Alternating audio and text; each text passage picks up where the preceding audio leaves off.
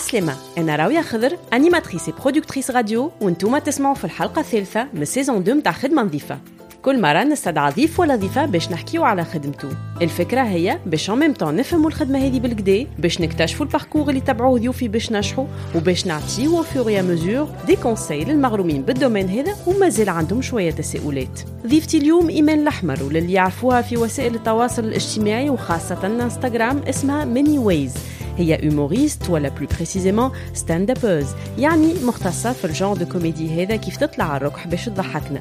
إيمان الأحمر قرات قراية بعيدة على التمثيل والاكسبرسيون سينيك وقعدت مده تخدم في دومين آخر بعيد كل البعد على ستاند اب من بعد إيمان اختارت باش تبدل كومبليتمون ثنيتها وتجرب حظها في ستاند اب كوميدي اللي خلاني نهتم بالباركور متاع إيمان هو لوداس والجرأة متاعها في دومين معروف عنه ذكوري وفي بلاد اللي الكونكورونس فيها كبيرة. على خاطر إيمان فرانكو تونيزيان وتعيش في فرنسا وقررت باش تبدأ رحلتها مع الخدمة هذه في باريس. مع مانيجر حكينا برشا على سو جون دو ريكونفيرسيون بروفيسيونيل على لومور وكيفاش واحد يعرف اللي عنده مؤهلات باش يطلع سور سين يضحك العباد. حكينا زيادة على المشاكل والصعوبات اللي لقاتهم وحتى على أول كبوت كليتو على الركح. وأخيرا حكينا على كيفاش واحد ينجم يخرج من الضعف قوة ومن سيتواسيون ديشاك يقدم ويبني حتى الكارير بروفيسيونيل بتاعو على قاعدة صحيحة. نخليكم توا مع ديسكوسيون أنا وايمان الأحمر. وكان عجبتكم ما تنساوش باش لايكيو وتكومونتيو وتبارتاجيو. وسورتو باش وزابوني لوحده من لي بلاتفورم دو ديفوزيون نتاع بودكاست خدمه نظيفه تنجموا تلقاوها على سبوتيفاي ابل بودكاست ولا جوجل بودكاست Bonne écoute. En fait, la magie dans le stand-up, c'est qu'il n'y a pas de parcours type. Tu prends cinq stand-uppers différents et chacun a un parcours totalement euh, singulier. J'ai eu la chance pendant la pandémie de coacher pendant le championnat du monde d'art oratoire qui a eu lieu en France. Ouais. On m'a Reste mon premier 5 minutes dans un club qui s'appelle le Gotham Comedy Club dans Manhattan. Je pense que les choix que j'ai faits, ça n'a aucun prix en fait, parce que je suis vraiment animée, passionnée par ce que je fais. Et si je devais revenir à mon salaire d'avant et cette stabilité, je le ferais pour rien au monde. Imen, Aslema, Aslema, les BS. Ça va? Très bien. Ça fait plaisir de te retrouver Fitouns. Même si Naoul Mal n'a la fait réellement, mais comme je suis sur Instagram, On s'est déjà on vu. Oui, on s'est vu à l'IFT Ah oui, yes. dans le cadre de... Euh, de, du film de... De cinéma au féminin. Ouais, de cinéma au féminin, exactement. Absolument. Le film n'était pas encore sorti, tout à fait. Mais en tout cas, on avait justement un atelier avec un workshop avec les filles. Exactement. Où j'animais une séance de coaching. Yes. Et on s'est vu dans ce cadre-là. Qu'est-ce qu'elle fait? Non, on va parler stand-up. Mais coaching, c'est un dérivé de, de tout ça. On va y revenir petit à petit. Imen, pour ceux donc qui euh, connaissent ou qui connaissent pas, c'est Many Girls, c'est ça sur Instagram? C'est Many Ways sur. Instagram. Hmm. Et c'est Méni, c'est mon surnom en fait. Mon prénom c'est Imen, ouais. pour celles et ceux qui ne me connaissent pas, mais mon surnom c'est Méni. Et c'est mon nom de scène également. Exactement. Khater Méni, on la retrouve euh, sur scène à Paris. Absolument. Chnaj Mounsamiok, euh, stand-upeuse, humoriste. Euh, humoriste, stand-upeuse, ouais, c'est ça. Et alors, si on fait vraiment un récap très rapide avant d'entrer dans les détails, aujourd'hui, comment tu te présentes? Stand-upeuse Humoriste, ouais. humoriste, formatrice, c'est ton, c'est ton métier. Alors formatrice, c'est C'est euh, c'est arrivé par la suite. C'est arrivé par la suite.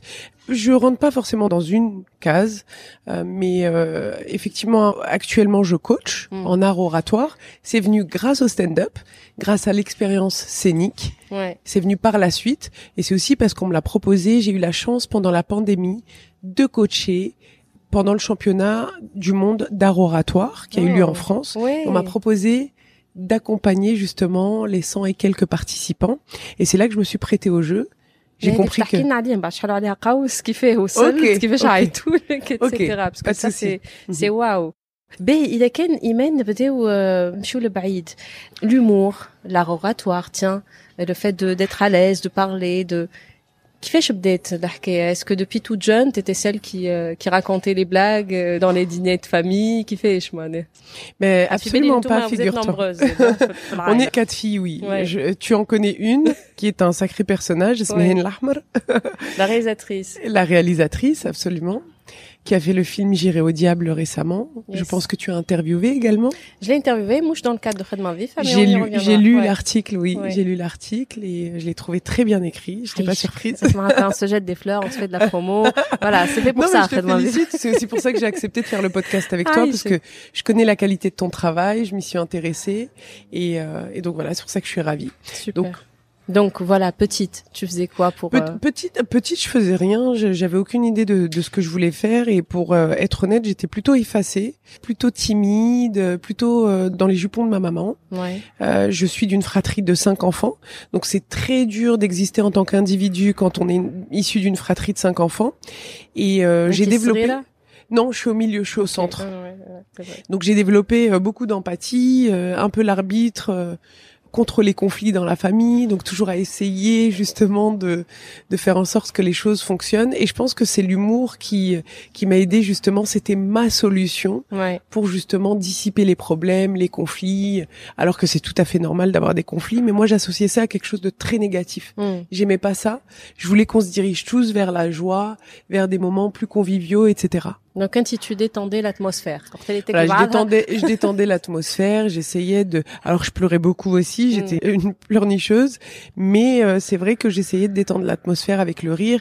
Et je sais que dans mes groupes d'amis aussi, j'étais un peu le petit clown qui euh, justement allait euh, parler de choses drôles pour euh, dédramatiser pour justement passer à autre chose et ne pas rester dans une forme de nostalgie, de mélancolie ou de tristesse. Mm.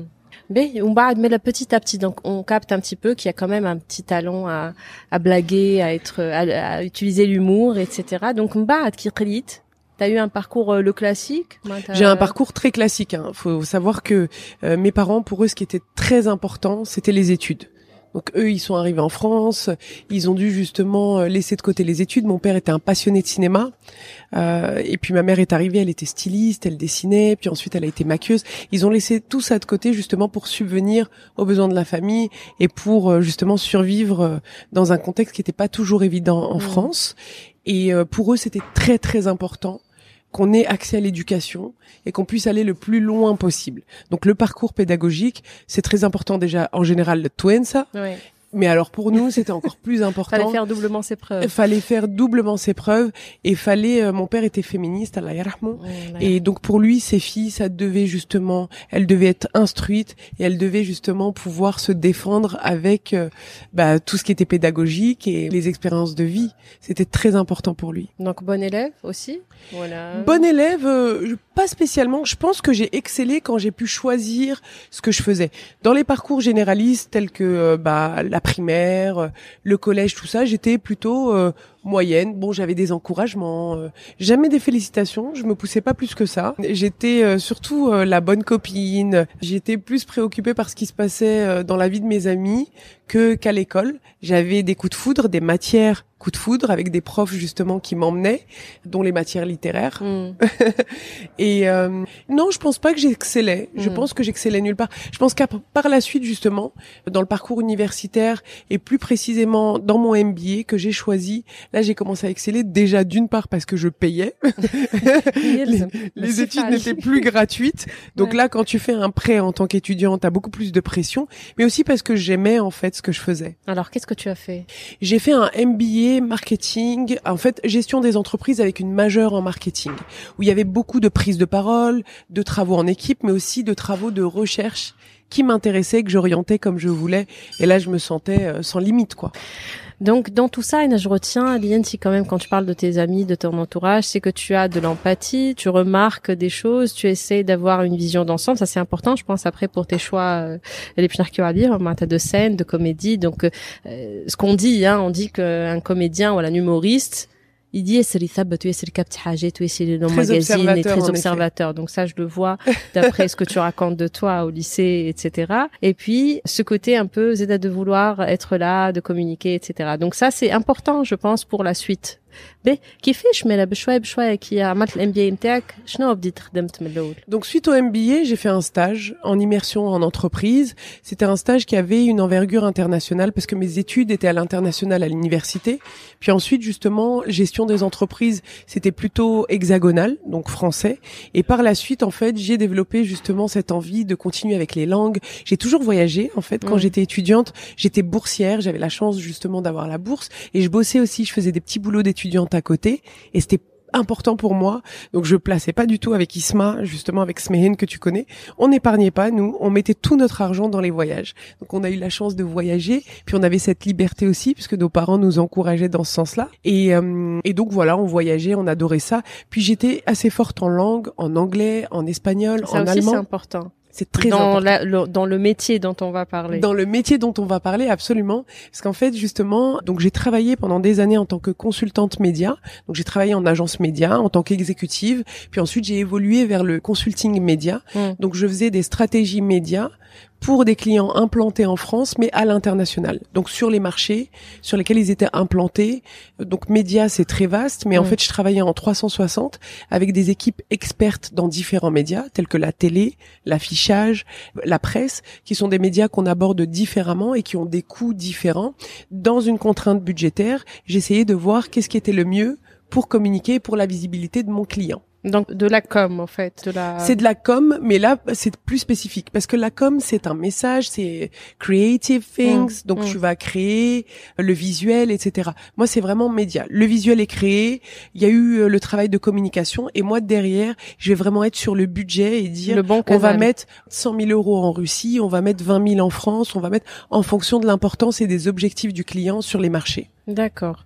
Donc tout ça est important علاش نحكيو معناتها على le parcours خاطر c'est vrai ce qu'il faut retenir c'est de regarder le chemin qu'on a parcouru خاطر هو وحده وحده في الاخر يهزك للبلاصه تحب تمشي لها ستاند ابوز مش واحد يكون قاعد ويقول اي والله اليوم خلينا نبدا هكا نكتب مد ورقه وستيلو تنحضر مون ستاند اب et j'y vais il y a des skills معناتها qui sont là qu'on développe هذا juste pour dire et je pense que tu seras d'accord avec moi pour dire les الحاجات اللي نعملوهم par exemple là ton boulot dans les médias dans la com dans la gestion tout ça c'est un bagage اللي تخدم بيه من بعد في Par ال- la في ال- suite, par la oui, suite abs- pour ton absolument. métier de stand-upeuse Absolument. et donc معناتها باش العباد اللي يبداو يقراو تو ما يقولكش شوف مال القرايه هذا ما عيش نقراها moi je vais faire complètement autre chose Mais absolument pas. En fait, la magie dans le stand-up, c'est qu'il n'y a pas de parcours type. Tu prends cinq stand-uppers différents et chacun a un parcours totalement euh, singulier. Ouais, et ça donne la particularité de Et ça donne la particularité. de chacun. Là aujourd'hui, je suis à Paris, on est plus de 2000 stand-uppers à écumer justement euh, les caves, euh, les cafés-bars, euh, les théâtres, etc. Il y en a pas un qui a un parcours pareil que l'autre. Ouais. Donc ça, c'est une première chose. Donc la magie de ces métiers artistiques, je pense qu'il n'y a pas de prérequis. c'est quoi le point commun? Qu'est-ce qui Bah, les le point commun, en fait, tout ce qu'on te demande, c'est pas qu'il y a un point commun. Le point commun, c'est l'envie, je pense, d'essayer, en tout cas, parce qu'il y en a qui apparaissent dans le milieu du stand-up et qui disparaissent aussitôt.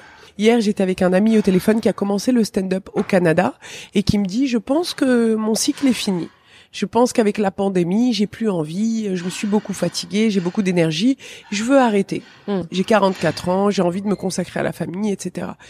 Mon discours à moi, c'est que créer une famille, etc., ça t'empêche pas d'être stand-upper et de faire ce que tu fais. Ça dépend vraiment d'une personne à l'autre. Lui, avant, il était producteur dans la musique. D'autres sont étudiants. On a Mm. des mecs qui font du droit ou des nanas qui sont... On a des parcours totalement différents. On a des gens qui n'ont pas fait d'études.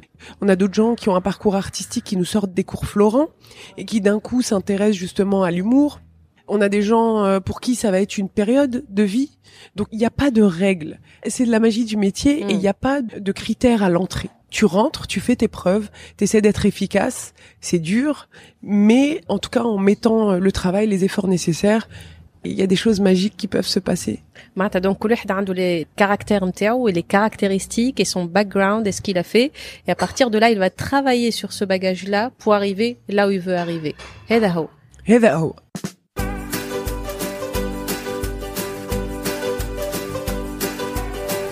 Bien sûr qu'on a perdu la guerre bien sûr que je le reconnais. Bien sûr la vie ne met le compte bien sûr la vie c'est une enclume. Bien sûr que j'aimerais bien te montrer Ailleurs on ferait pas que fuir. Bien sûr j'ai pas les moyens Et quand les poches sont vides alors allons rire. Ne partons pas fâchés ça n'en vaut pas la peine. Bien sûr que les montagnes sont belles, bien sûr qu'il y a des vallées. Et les enfants sautent sur les mines, bien sûr dans une autre vallée. Bien sûr que les poissons froids se traîner là dans la mer. Bien sûr que j'ai encore en moi comme un goût avalé de travers.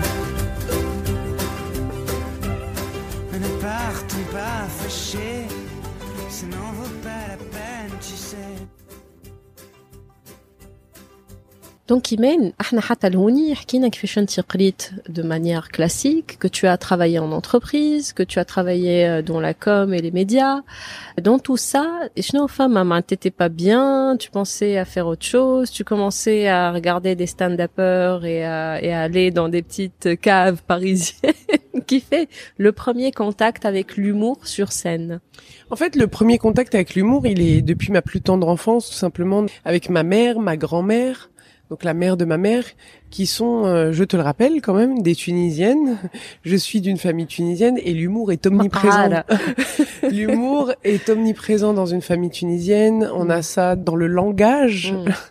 mais on a aussi euh, l'art et la manière de tourner tout en dérision, les Tunisiens ouais. pour dédramatiser justement, pour euh, détendre euh, l'atmosphère, pour euh, passer à autre chose. On a cette manière justement subtile de tout ramener à l'humour. Hmm. Montifier la colle, ça te disait, ça, tu, tu voyais ça comment, tu voulais pratiquer comment? Est-ce que Faracht, Manash, Nafitounes, Makiozake, je sais pas. Qu'est-ce que c'était quoi ton rapport à, non, à la scène? Moi, je suis plus arrivée sur euh, les, les, émissions tunisiennes avec Choufli Hal, ce, type d'humour beaucoup plus classique. Et la vérité, c'est que j'ai toujours aimé ça, j'ai été bercée là-dedans. Mais le côté tunisien, c'est plus ma famille qui me l'a apporté Mm. dans l'humour, ou encore euh, les membres de ma famille comme mes oncles, etc., qui sont extraordinaires. Enfin, Mm. c'est des gens qui sont euh, drôles naturellement Ouais.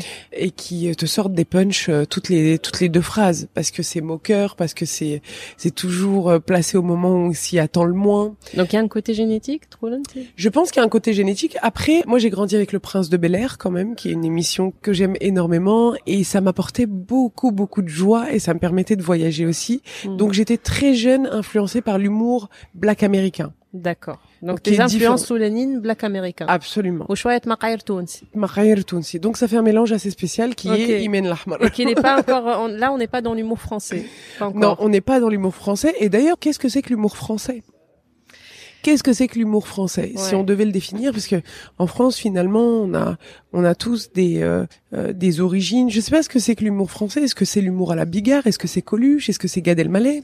Enfin, qu'est-ce que c'est que l'humour français? On a, je pense, l'humour francophone. ouais On a des codes français de Ouais. l'humour. En revanche, euh, qu'est-ce que c'est que l'humour français? Puis le stand-up, finalement, c'est une euh, discipline qui nous vient des États-Unis. Ouais. On a le seul en scène, qui est une discipline différente. Donc là, où on va intégrer des personnages, où on va théâtraliser. ce qu'on appelle le one man show Le one man show. Ok. Mais on a le stand-up pur, qui nous vient quand même des États-Unis, qui est une discipline, justement, de parler de soi, aller en introspection, parler avec les autres, et le faire sous forme humoristique. Mm. Donc du coup, alors si je recontextualise tout ça, euh, on est donc dans cette phase où tu bosses, où tu as toutes ces influences en tête. وقتاش ركزت مع ال- مع stand up Voilà, il a cast parce que je sentais que euh, j'avais fait un peu le tour des médias, j'ai énormément appris, j'ai eu affaire à des gens extraordinaires, et puis surtout, dans les open space ou les équipes dans lesquelles je bossais, dès que quelque chose ressortait, c'était la drôlerie, parce que euh, bah, on faisait des heures sup, etc. Et dès qu'il y avait un peu de tension, bah, on détendait l'atmosphère, je faisais des, des dingueries dans l'open space. J'ai toujours été, j'ai toujours eu ce rôle de euh, venez on rigole, venez on dédramatise, et puis euh, j'hésitais pas à jouer des personnages dans l'open space avec mes collègues, etc. Donc c'est un truc qui revient, mais qui est assez naturel finalement, Mm.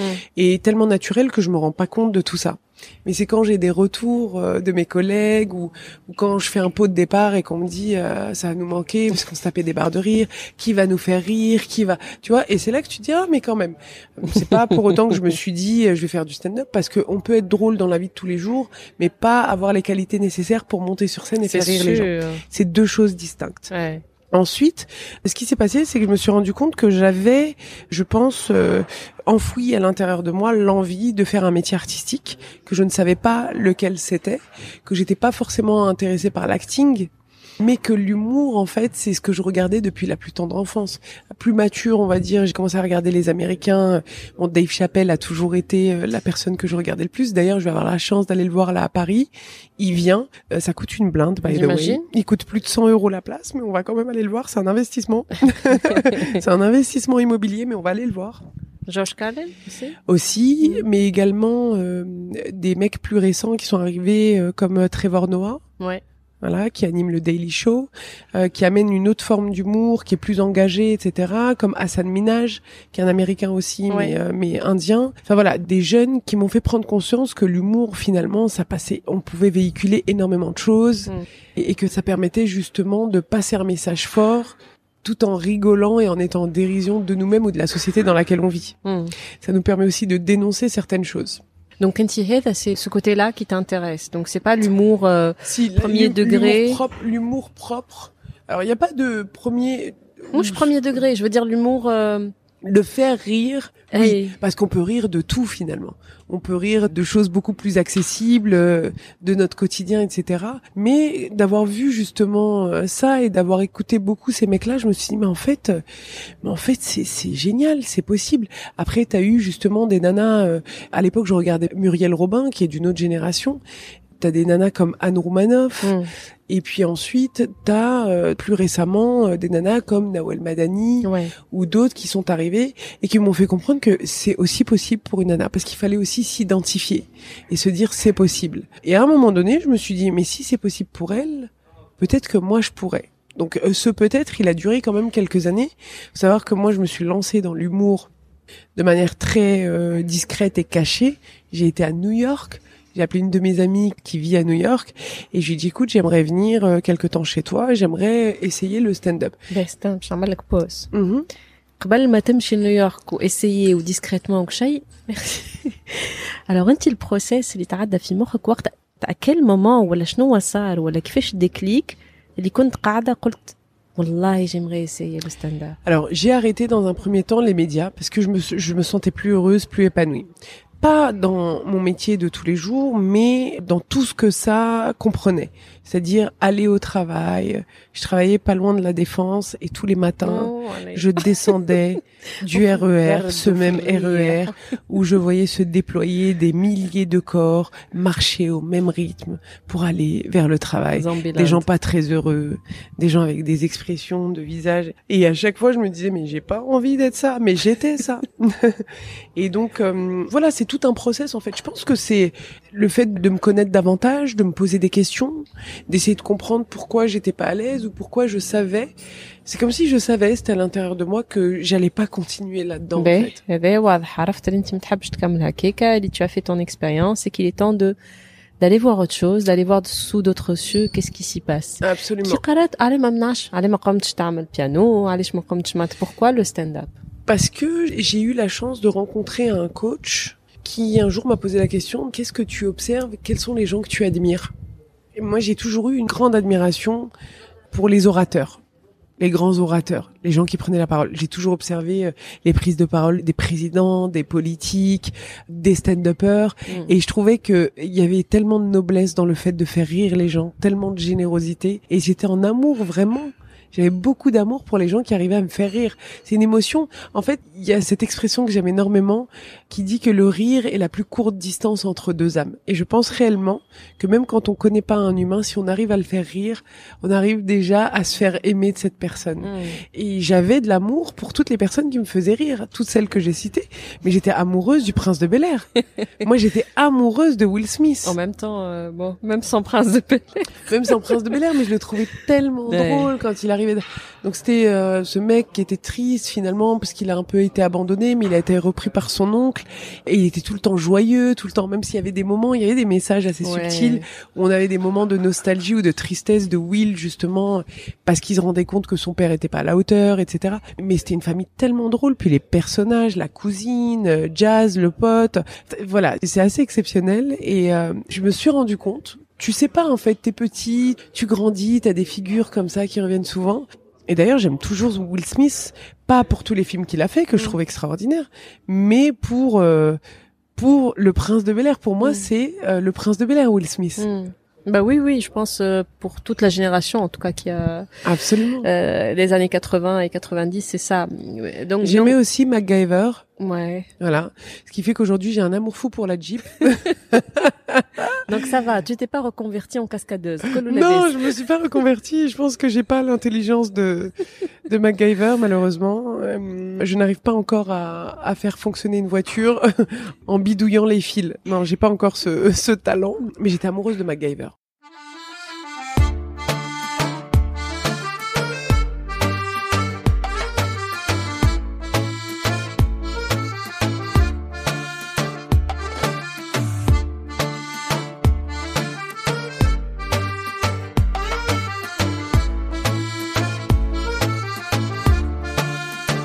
قالوا شبيك هكا وليت قلت لهم هكا وليت أنا وقالوا شبيك يا قلبي كسيت. قلت لهم الدنيا كسيت. بابا قال لي جيب فلوس والماما قالت لي جيب ولاد. وأنا ما لقيتش بها وين. يحبوني نكيتي البلاد وأنا ماني دوني أنتو مالينا كارارارارا. الله يكون في عوني. والدنيا دوارة ونسيت اللي نسوني والناس الغدارة وينهم اللي حبوني هرق الحب سكارى أنا ليه نغلط وما نتوب ومرة نسيب ومرة نخيب. وأعرف في الثعلوبة وثعلوب وتعبر رأس فرغ الجيب. ورزنت على كتافي ذنوب بسيكوبات شوفوا لي طبيب واللي سميته حبه بكى مع النعجة كلام عالذيب وأنا ماني دوني انتو مالينا كارارارارا الله يكون في عوني والدنيا دوارة ونسيت اللي نسوني والناس الغدارة وينهم اللي حبوني هرق الحب باهي. باش نرجع Donc, du coup, le coach, tu as exploré les personnages que tu admirais, les gens que tu... C'est ce qu'il m'a demandé de faire, effectivement. Et tu as trouvé ces personnages scéniques. Et je me suis rendu compte que d'un point de vue général, j'aimais les gens qui prenaient la parole. Okay. Qui étaient sous les projecteurs pour prendre la parole et pour passer un message. Donc, Donc ça, c'est une première chose. Ensuite, j'ai compris que j'aimais encore plus donc j'ai fonctionné en entonnoir les gens qui prenaient la parole dans l'objectif de faire rire. Hmm pour les raisons que je t'ai évoquées juste avant. ouais. Et ensuite, je me suis dit, mais en fait, c'est peut-être ça que j'ai envie d'être. Et j'ai exploré mes croyances limitantes. Parce que moi, je me suis jamais dit, euh, écoute, euh, tu vas être humoriste, c'est évident, euh, c'est ce que tu vas faire dans la vie. Non, j'ai pas eu ce truc-là. Dès le plus jeune âge, je vais être humoriste comme certains d'ailleurs. Je sais même pas si c'est une chance, parce que t'as des gens qui disent, moi, j'étais né pour ça, c'est fabuleux. Non, Ouais. moi, je pense que en vrai, c'est une bonne chose de savoir très jeune ce qu'on veut faire et d'être passionné et de pouvoir s'y appliquer euh, dès le plus jeune âge. Mais je pense qu'à tout âge, euh, on peut se lancer et qu'on doit laisser de côté justement les croyances limitantes. Hmm. Et si on a un truc pour ça et si on a envie d'y dédier du temps, parce qu'après c'est, il faut du temps, il faut du travail, on y arrive. Il Mm. n'y a pas de secret en Ouais. fait. اسمع هو سي ضحك الفاز على خاطر سي فرسترون اي جو كوني سا كون تو دي تسمع العباد الكل بجنبك في الفاك يقول لك اه انا حياتي كامله نحب نقرا القرايه أي. هذه اي توا تي نو جي با تellement Ouais. euh, معناتها c'était pas évident on va dire Non, c'était pas évident. Et quoique à la fac, moi je me posais pas encore de questions parce que j'étais tellement programmée c'est ça pour oui. faire des études et un travail qui est dans la continuité de mes études que je me suis pas posé la question parce que j'étais programmée jusqu'au jour où petit à petit ça a commencé à se déprogrammer déjà dans mon corps, dans mon mindset et je me suis dit mais en fait euh, allez, je vais commencer, même si je commence à 50 ans, je préfère commencer plutôt qu'à 70 ans me réveiller avec des regrets. Donc, ah ouais, le conseil m'tarmeni, déprogrammez-vous. déprogrammez-vous, mais absolument, absolument donc c'est Déjà déjà écoutez-vous Hmm. C'est très important pour moi. Écoutez-vous. N'écoutez pas les gens. Les gens, malheureusement, ils vont pas t'encourager, ils vont pas te dire waouh, c'est super, tu peux y arriver. On a ce truc en Tunisie, malheureusement, on se moque beaucoup Mm. des rêves, des aspirations des gens. On se moque, et dès le plus jeune âge d'ailleurs, on se moque des gens. C'est ce qui te laisse justement euh, dès le plus jeune âge, tu te dis que t'es pas capable, voilà, t'as des complexes euh, sur ton poids, sur ton apparence physique. Je connais des mecs qui sont petits, on les appelle les oiseaux. Donc dès le plus jeune âge, on ancre des choses, on se rend mm. pas compte, mm. qui peuvent justement changer une trajectoire de vie. Ah, et limiter, exactement. Donc, ce qui est bien, par contre, c'est que tu t'es déprogrammé, tu as voulu tester quelque chose, mais redit hadrak choix quand même. Donc, d'où l'idée à New York d'aller tester, mais ma hat Exactement. Exactement. Donc, il fait charmalt. Je me suis charmalt à New York. Donc, donc j'ai été à New York et puis je me suis euh, renseignée sur euh, les cours d'impro, euh, sur. Allez, je fais New York, comment je me catch, je Belize, femme. Parce que New York, le stand-up, tu vois, c'est. Ok. okay. Yeah, yes, you know. Maybe, yes. Okay. non, parce que c'était un rêve en fait, Ouais. c'était un rêve et c'est fou parce que quand je- j'explique ça aux gens, souvent on me dit mais en fait t'as commencé par le plus dur. Ouais. Sauf que pour moi ça semblait tellement plus facile que de me prendre un bide à Paris dans un contexte où je connais les gens et je les côtoie. Il était hors de question que j'échoue devant des gens que je connais. Ok. Et donc j'ai été à New York, mon premier summer. Ce que j'ai fait, donc euh, j'ai pris euh, des cours d'impro, donc okay. tu des cours qui sont assez accessibles et tu as euh, des écoles comme ça qui sont finalement des boîtes à sous qui vont te proposer un cours par semaine. Bien sûr. Okay. Il peut s'inscrire, tu t'inscris. Et puis, euh, c'est à quelques centaines de dollars, 200 dollars. Après, c'est pas intensif. Hein Peut-être qu'il y a des parcours plus professionnalisants, je ne sais C'est pas. sûr, en tout ouais. cas, moi, ce que j'ai fait, c'est un truc accessible qui me permettait très rapidement de monter sur scène pour voir. Je voulais juste sécuriser. Hmm. Donc j'ai fait deux trois cours comme ça de deux heures Hmm. sur euh, deux trois semaines consécutives où j'ai appris les bases où on me faisait un feedback sur ce que je racontais بالانجلي bien sûr en anglais. ouais mais juste تحلوا المقاوس اللي توا يخموا راهو لازم quand même une bonne maîtrise de Oui, l'anglais oui, oui, oui. Pour aller à New York, ouais. Hmm. pour aller aux États-Unis en Pour aller gros. aux États-Unis pour faire du stand-up Du là-bas. stand-up, ouais. Sauf si on intègre un stand-up français. Mais Mm. il faut déjà être stand-upper pour justement être invité sur un plateau français. Hmm. mais donc c'est plus difficile C'est pas plus difficile, c'est juste un parcours euh, différent. Faut juste que tu aies l'expérience nécessaire pour euh, aller là-bas. Et les connexions aussi. باهي donc قعدت غاديك quelques semaines خرجت بشنو خرجت Khrecht, euh, mon premier 5 minutes euh, dans un club qui s'appelle le Gotham Comedy Club dans Manhattan, où on m'a proposé justement, suite à ces cours, il y a hum, Andy qui m'a proposé justement de faire un 5 minutes sur un plateau avec plusieurs humoristes on partageait. Certains d'entre eux ont suivi les mêmes cours que moi sur trois, quatre séances. Et donc euh, j'étais la seule euh, française et on a fait euh, ce 5 minutes devant une salle de 200 250 personnes. Donc ce qui est une salle quand même assez importante Mais, oui. parce que je tiens à dire quand même qu'on on joue des fois des soirs devant quatre personnes. Voilà, mm. pour les gens qui savent pas et euh, hein, c'est très dur. Mais c'est les aléas du métier, mm. ça reste un entraînement. Et donc ça se passe plutôt bien Parce que je me rends pas compte, mais euh, dans ma peur, dans mes craintes, eh ben je véhicule un truc euh, un peu bizarre sur scène, tu vois. Et finalement, ça se passe super bien. Donc j'ai cette illusion que. فما waouh. retour معناتها في les 5 minutes هذوكم Ah oui oui. خاطر j'ai- ديما يخوف انهم ما يضحكوش ولا Ah bah oui, mais justement, ça se passe super bien.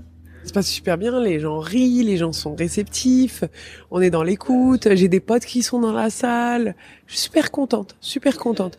Et là, je crois que vraiment, je suis euh, la future star du stand-up, quoi. Donc, je suis retournée travailler parce qu'il y a quand même une réalité. Et après, j'ai commencé justement les laboratoires. Euh, et là, j'ai compris que non, non, c'était pas, j'étais pas du tout une star du stand-up. Que j'avais énormément de choses à apprendre et que je continue euh, d'ailleurs aujourd'hui d'apprendre. Mais surtout que ce qui s'est passé là-bas, c'était une expérience isolée. C'était un coup de chance, mais que ça allait pas euh, toujours se reproduire en fait. Hmm. Qu'il fallait travailler. Déjà que les codes étaient différents c'est étrange, euh, mais c'est plus facile pour moi parce que je pense que j'ai été beaucoup influencée par les Américains ou les anglophones de lancer une punch en anglais qu'en français. Le duo? Non. Non, parce que je ah, me suis formatée. Voilà. Je me suis formatée, ouais. Donc Irawaht, Imen, de la réalité, tu t'es dit c'est une expérience isolée, mais en même temps, t'avais envie de continuer. Donc qu'est-ce que t'as fait, fait pour... En fait, non, j'ai repris le travail dans un premier temps, j'ai continué à terre cette passion, et puis après, avec le temps, je me suis dit, mais en fait, j'ai kiffé mon expérience, en fait. C'est là que je me suis dit, c'est ça que je veux faire. Là, cette sensation d'être sur scène et de faire rire les gens. وشنو من الحاجات اللي تخمم فيهم وقتها اللي تقول آه، خاطر on sait tous que les métiers d'art ماهمش stables plutôt financièrement surtout شنو هما les questions qu'on se pose وقت اللي نبداو en transition comme ça entre un métier plutôt stable plutôt euh, يدخلك معناتها يعيشك et entre le choix d'aller vers une autre voie qui est pas très sûre Mais en fait, on pense pas forcément à tout ça parce que on sait que la stabilité d'un métier classique, eh ben, ça te rapporte un salaire tous les mois, ce qui n'est pas forcément le cas d'un métier artistique où, euh, ben, si t'excelles pas dans ce que tu fais, si tu te fais pas connaître, tu vas pas forcément pouvoir en vivre tout de suite. Ouais. Donc euh, c'était pas forcément ma problématique l'argent. Après, c'est vrai que j'avais cette chance moi.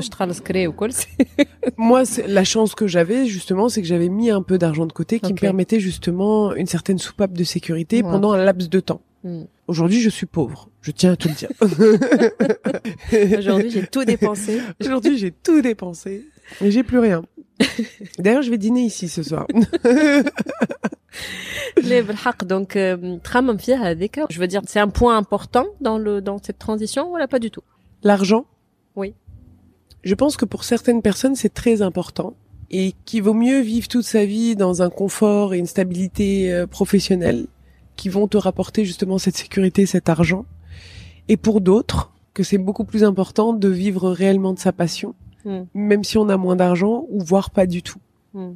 Ça dépend où tu places le curseur, ça dépend d'une personne à l'autre, mais c'est comme partout en fait. Euh, Fitounous, t'as des gens qui vont vivre euh, très bien avec 1200 dinars et t'as des gens qui vont vivre euh, pas super avec 10 000 dinars. Ça dépend d'où tu places le curseur. Honnêtement, je pense que les choix que j'ai faits, ça n'a aucun prix en fait, parce que je suis vraiment animée, passionnée par ce que je fais.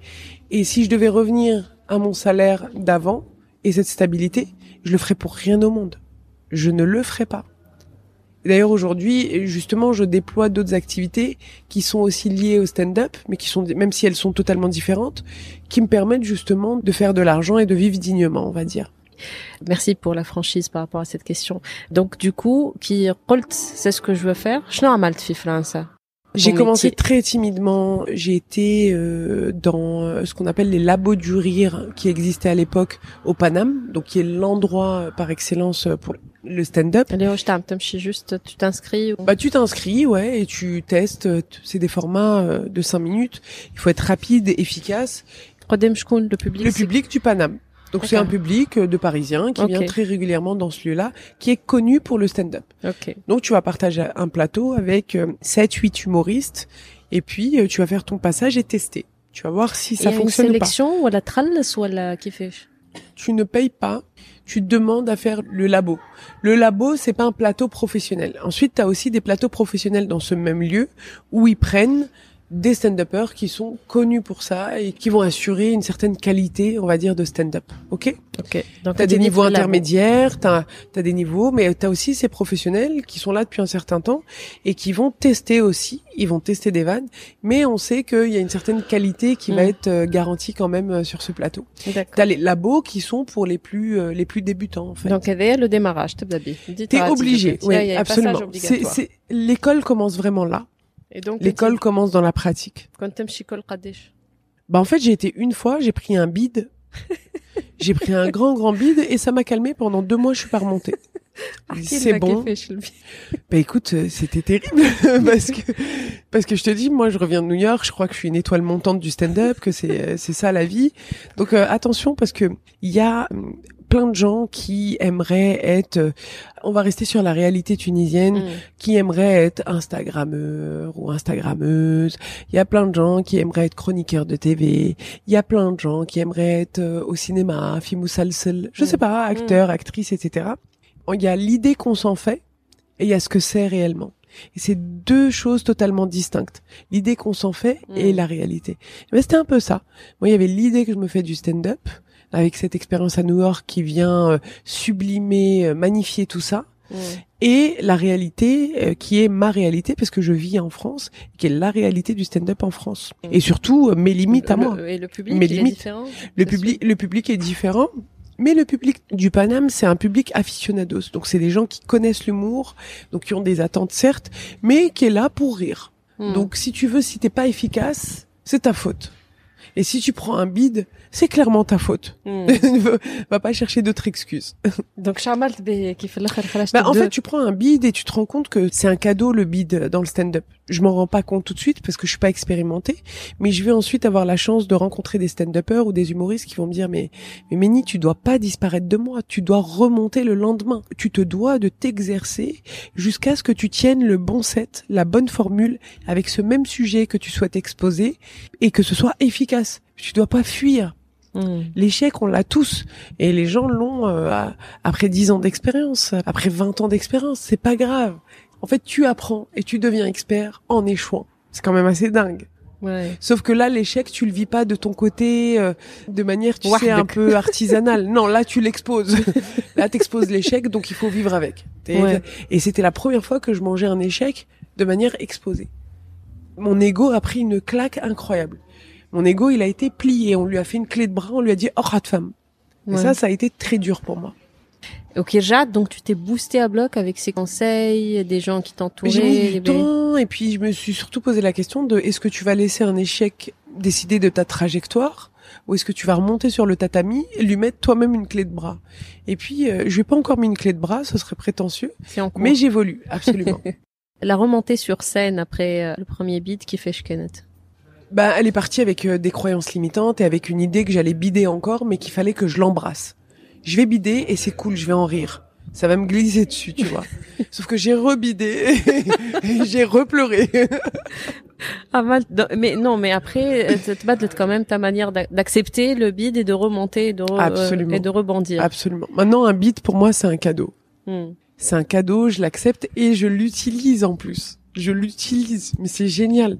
C'est que en fait dans ce métier, plus tu as des échecs, plus tu as des névroses, plus tu peux les utiliser à bon escient et les mettre au service de ton art. C'est ça qui est extraordinaire. Si t'acceptes pas tout ça et que tu veux t'en cacher, mais c'est dommage en fait. Wartesh, euh, j'ai le euh, retour positif en France. Tu t'en rappelles? Je pense que le vrai retour positif, ça a été euh, mes potes de. Il y a un club qui s'appelle le Loup Comedy. C'est un comédie club à Paris que j'aime énormément, qui est basé dans un hôtel qui est euh, l'hôtel euh, Inca, I-N-K-A. Donc c'est euh, 13 boulevard du Temple dans le troisième arrondissement de Paris. Déjà c'est une ambiance très cosy, t'es installé dans des fauteuils, tout ça. Et les cofondateurs de ce, ce lieu-là m'ont proposé, un jour ils m'ont contacté, juste après la pandémie, ils m'ont dit écoute, nous on est en train de créer une troupe et on aimerait que tu sois résidente, que tu viennes jouer régulièrement chez nous. Est-ce que ça te dirait d'être une résidente parmi nous? Et ça pour moi ça a été un... une étape importante. Ouais, parce qu'en fait, euh, les équipes se constituent, les familles humoristiques aussi se constituent. Et ça voulait dire pour moi, pour une fois, en fait, j'avais le sentiment que des gens qui sont dans ce métier depuis un certain temps et qui ont un certain niveau voient en moi du potentiel.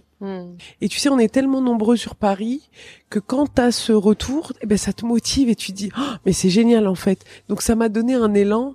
Ça, ça a été une réussite. Donc elle n'est pas scénique, elle n'est pas sur scène parce que j'en ai eu, euh, heureusement, j'ai eu beaucoup de retours positifs. J'ai eu la chance de jouer en Belgique où ils sont encore plus réceptifs et c'est encore plus différent. Mais généralement, je prends du plaisir dans toutes mes scènes en fait. Ja, maar man te... hat Twitter uns.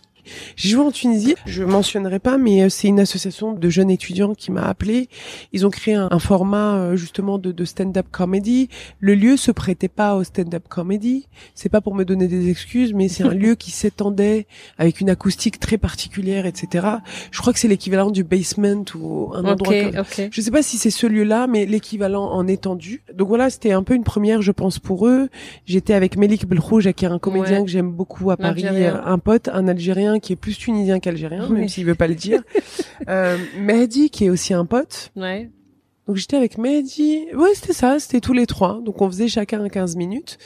Et euh, j'ouvrais le bal, donc. Et c'est super intéressant parce qu'en fait, euh, je leur ai juste demandé, comme on fait à l'étranger, de ne pas être filmé.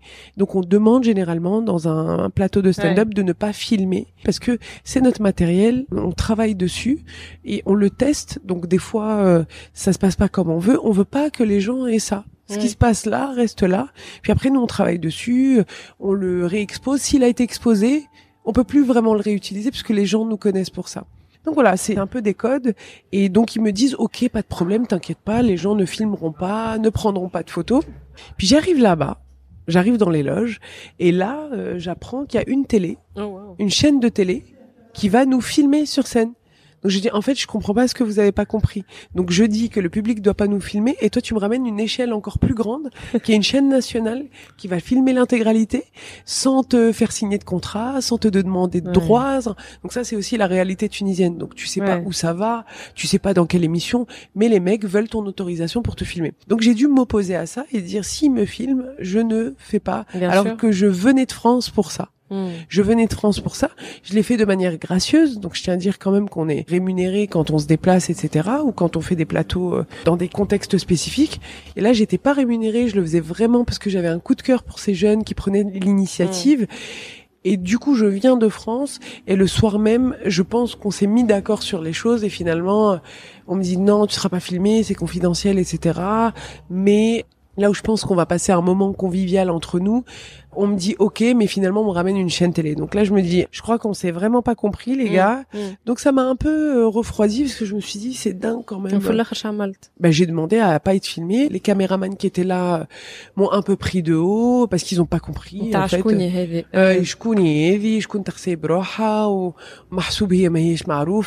tu vois. Mais honnêtement, c'est pas pour être méchante, hein.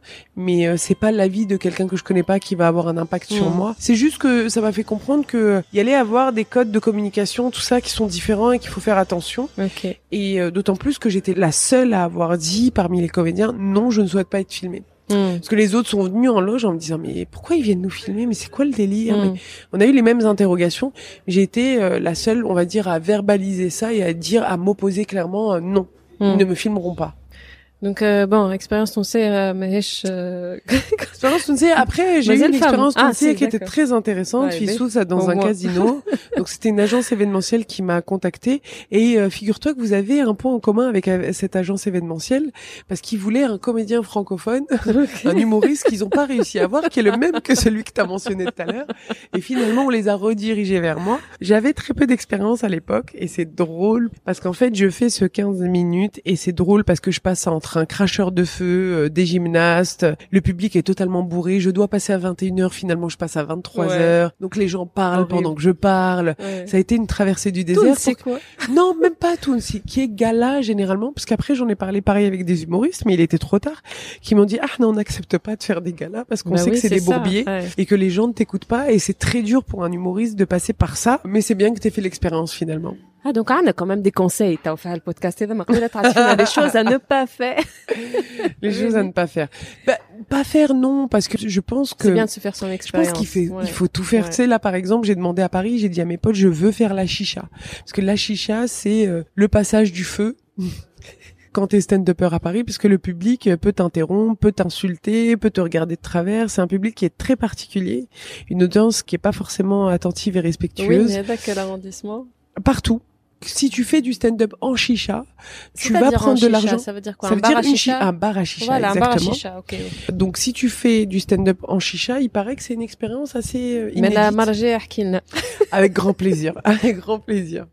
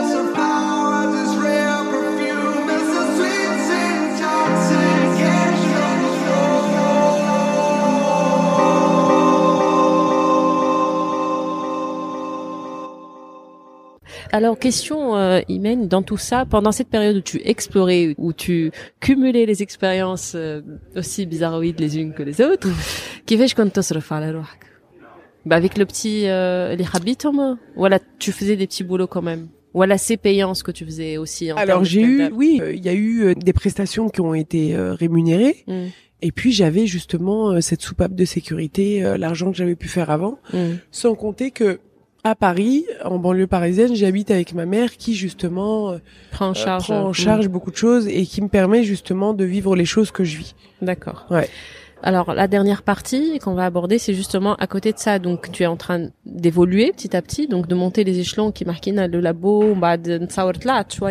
Oui, maintenant je fais des plateaux plus professionnels, etc. Oui, oui, absolument. Et entre temps, Zeda Arkina, d'ailleurs Liumjina, tu formes euh, en art oratoire. Donc Arkina a cette expérience d'art oratoire, kfish dakhalta ou la kfish plutôt euh, mchitelha dans ce circuit-là. Écoute, on a, euh, nous les artistes, en tout cas, eu beaucoup euh, de temps euh, pour réfléchir sur nos vies, pour abandonner aussi nos passions, parce que euh, la pandémie, bah, ça a été terrible pour nous. On n'a pas pu euh, justement euh, pratiquer. La scène nous a manqué pour la plupart. Et puis, bah, c'était le temps des introspections, comme pour la plupart des gens. Je pense que ce qui a lancé euh, justement euh, les, formations en art oratoire, c'est qu'il y a eu cette initiative euh, d'organisation, une volonté d'organisation du championnat du monde d'art oratoire en France. Et on m'a proposé, dans le cadre de cette organisation, d'accompagner, de coacher, en plus du coaching principal, les participants Une de ce concours. que l'opportunité, donc c'est des connexions. m'a contacté. On, On m'a contacté, on me connaissait par les réseaux, etc. super. Et, euh, et on m'a contacté pour me proposer ça. Donc je faisais partie d'une équipe. Donc il y avait différentes disciplines dans ce championnat la mémorisation, la lecture rapide et l'art oratoire. Et on m'a proposé pour l'art oratoire. Donc bien évidemment, je me suis sentie euh, investie d'une grande mission. Puis j'ai trouvé ça extrêmement challengeant et intéressant. Faselena, ça veut dire quoi qui trop l'art oratoire? Qu'est-ce que tu devais faire? L'art oratoire, c'est la prise de parole en public. Hmm. Donc euh, c'est comment on peut de manière euh, timée, donc dans un laps de temps, sur un sujet précis, exprimer une intention orientée de la manière la plus efficace, la plus éloquente possible. D'accord. Donc il y a des codes, il y a des techniques, il y a des outils. Absolument. Et donc cette expérience-là, elle a duré combien de temps? Cette expérience, elle a duré sur euh, un mois à raison d'un accompagnement. Donc euh, une expérience pendant un mois et qui t'a fait comprendre. Martha, c'est comme ça que t'es venue l'idée de te dire, bah je peux faire des choses à côté qui sont en relation avec euh, ce que je veux faire réellement parce que ça prend du temps à se mettre en place. Et est-ce que c'est important au lieu que des jeunes qui commencent ben, petit à petit ce métier de quand même de se prendre ces petits coussins de sécurité de se chercher des coussins mais, de mais sécurité? je pense alors surtout en Tunisie je sais pas euh, les humoristes en tout cas je vois que c'est surtout des chroniqueurs peut-être à la télé euh, ils sont à la radio je, euh, je sais pas quelles sont les perspectives oh, d'évolution. Il n'y a pas comme il n'y a pas les endroits qui marquent il n'y a pas les endroits comme en France Exactement. Donc Absolument. le passage à niveau se fait effectivement fait les radios, fait les télés, fait des galas. C'est ça. Dans des galas. Et puis il y a le concours Nescafé aussi. ah, femme à. Nescafé Comedy Exactement. Club, femme à les premières parties des les humoristes. premières parties ouais. des humoristes. Alors, les premières parties des humoristes, c'est pas assez pour évoluer. Hmm. tu vois, pour connaître ton niveau, etc. Le mieux, c'est de s'exercer au maximum. J'espère qu'en Tunisie, on aura euh, justement euh, des scènes ou des endroits qui vont évoluer, enfin, qui vont euh, de plus en plus se créer. Je trouve dommage, personnellement, mais c'est un constat, c'est peut-être un raccourci, c'est peut-être beaucoup trop facile, que justement les gens qui ont amené ce métier en Tunisie, qui l'ont fait connaître, n'ont pas transmis et n'ont pas ouvert la voie à d'autres jeunes. Hmm. Je trouve ça triste en fait. Malheureusement aujourd'hui j'ai l'impression qu'on on excelle dans ce qu'on fait parce qu'on a des humoristes qui sont extraordinaires, des piliers en Tunisie. Mais j'aimerais savoir justement qu'est-ce qu'ils laissent, qu'est-ce qu'ils transmettent Hmm. aux générations futures, aux jeunes qui ont envie et qui se disent bah finalement il n'y a pas de salaire, il n'y a pas de d'avenir dans ce métier-là, donc je vais passer à côté et je vais euh, être ingénieur ou informaticien ou, Hmm. ou travailler, euh, je sais pas moi, dans une cafette, alors que euh, il y a un potentiel réel. C'est dommage, je trouve, qu'on n'ouvre pas les portes parce que c'est ces gens-là justement qui ont la position, la légitimité pour ouvrir les portes et créer de nouvelles choses euh, dans le pays. Je pense que les Tunisiens n'attendent que ça. Je pense qu'on est des consommateurs de choses innovantes. احنا ناقصين مثلا des espaces qui m'a dit تحكي عليهم في باريس ولا في نيويورك اللي on donne la chance ويجيو هكاك ils ont cinq minutes et ils explorent et puis le public il vient il écoute Oui, et ils viennent tester et ils essaient des choses et ils s'exercent. Il faudrait qu'on ait euh, des endroits, au moins deux, trois endroits. On a un rendez-vous hebdomadaire où les gens viennent rire. Il faudrait qu'on ait ça. Parce que finalement, euh, je pense que quand on a des humoristes qui nous viennent de Paris, du Jamel Comedy Club ou autre, et finalement les salles sont remplies ici pas l'année dernière, mais l'année d'avant, il y avait Jason Brokers Mm. qui est venu à Tunis. Il est venu au Zephyr. C'était rempli. Mm. On a euh, aussi, euh, bah, pour un Tunisien pur, Nidal Saadi qui remplit Mm. également. On a euh, Big Bossa Ouais, j'ai qui remplit également. Après, c'est d'autres générations, Mm. d'autres parcours. Mais je pense qu'il faut qu'on offre justement des espaces d'entraînement à nos jeunes aujourd'hui Mm. qui soient autres que les réseaux sociaux. Parce qu'on Ouais. a la, l'opportunité de s'exprimer à travers les réseaux sociaux.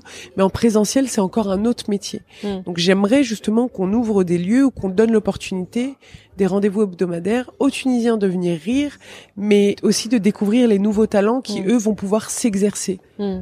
C'est un message donc aux entrepreneurs, mais aussi aux humoristes, Twain est bien installé dans le métier. Par exemple, euh, qui fait du slam et qui a eu euh, justement la superbe idée à l'époque, je sais plus s'il le fait toujours ou pas, de faire Kima France, la Met Slam. Donc les gens ils viennent open mic et tu slams et tu t'inscris. Mais c'est ça. on veut des open euh, mic de stand-up et on aimerait que ce soit les humoristes qui sont bien implantés en Tunisie, Qui qui, ont la, la légitimité de le faire. Faites-le. C'est bien de faire des choses. On vous souhaite euh, toute la réussite Mais au aux femmes à public, maintenant, je me dis. Femme à public, mais après, est-ce qu'on a envie de transmettre? Je pense qu'il y a deux choses dans la vie. Il y a, tu peux exceller dans ton art et tu peux être un grand homme. Quand on est un grand homme ou une grande dame, on peut dire l'un ou l'autre, de la famille humaine, on se soucie de ce qu'on va laisser derrière nous et ce qu'on va transmettre. Mm. Briller en soi, en faisant des plateaux télé, des radios, être omniprésent partout, ok, c'est cool. Mais qu'est-ce que tu laisses derrière toi? Qu'est-ce que tu transmets à la jeunesse de notre pays qui a besoin de croire, qui a besoin de se réaliser? Qu'est-ce que tu fais pour ces gens-là? Hmm. donc moi, à mon échelle aujourd'hui, j'ai pas encore justement cette légitimité, mais un jour j'espère l'avoir. Mais j'ai déjà à mon niveau des projets qui incluent des potentiels tunisiens dans le stand-up, dans l'humour, à qui j'ai envie de donner des opportunités. D'ailleurs, à ce sujet, je tiens juste à dire que j'ai une amie qui m'a fait une passe, on va dire, qui était super intéressante. Il y avait un concours justement arabophone qui a eu lieu au Liban de d'humour. Sauf que moi, j'étais pas complètement arabophone. Donc moi-même, j'ai fait une passe à une humoriste tunisienne que j'ai rencontrée il y a quelques années à travers un concours. Et je lui ai fait une passe parce que je voulais que cette nana-là aille se représenter pour la Tunisie à l'étranger. Elle a voyagé pour la première fois, elle a été au Liban, elle a représenté la Tunisie, elle est arrivée en, allez, en quart de finale, on va dire, mais c'est déjà énorme. C'est déjà énorme. Pensons aux autres, transmettons, pensons pas qu'à nous. Jihen Benfresh. Comme ça on note. Benfresh, que je vais aussi inclure euh, dans nos projets, qui d'ailleurs aujourd'hui, voilà, c'est un exemple typique, qui a énormément de potentiel, mais qui a dû arrêter pour bosser, faire un taf dans le marketing qu'elle aime certainement. Mais elle a dû abandonner à mm. cause d'une certaine réalité. Mm. Parce que Ida Matalkash Kunisha Jacques, mm. Ida les opportunités, à un moment donné, il faut bien que tu vives. À un moment donné, il faut bien que tu continues de te battre. Donc, euh, c'est ça le message que je veux faire passer à tous les humoristes qu'on a pu euh, mentionner euh, tout à l'heure. Faites des choses pour les jeunes. Arrêtez de penser à faire de l'argent pour vous. C'est bon, vous avez fait. Qu'est-ce que vous transmettez aux jeunes? Qu'est-ce que vous donnez? Qu'est-ce que vous léguez aux générations futures?